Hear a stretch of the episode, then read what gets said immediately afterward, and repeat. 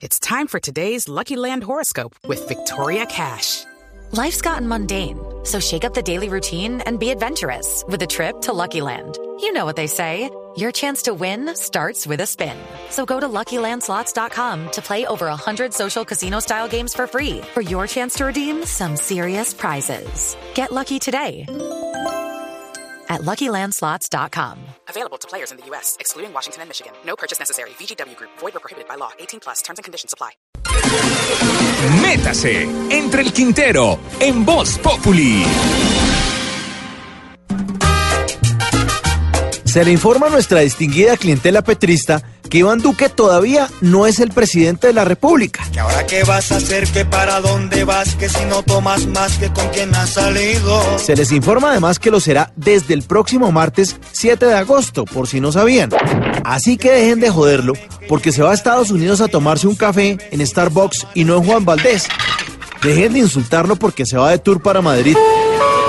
Estadio Santiago Bernabéu hacer maromas con un balón. Y lo peor, dejen de reclamarle por la seguridad, mejor dicho, por la inseguridad de este país, que todavía no preside, en el que se han asesinado más de 300 líderes sociales. Eso es gravísimo.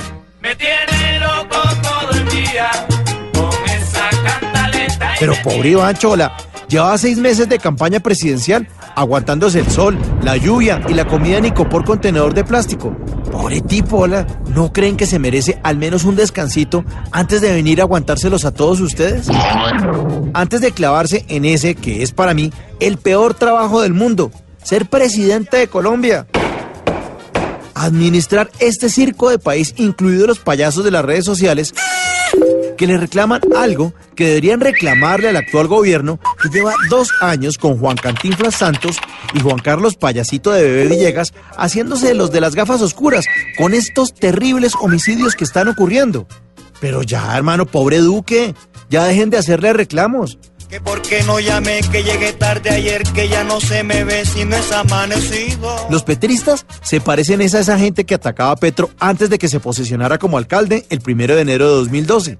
Petro ni siquiera era alcalde y ya estaban diciendo que las acciones de la ETV se habían ido al piso por culpa de él.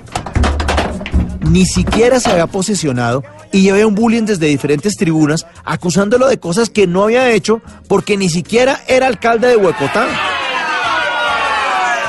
No, mejor dicho, ya vendí la lora para no cargarla, no jodan más.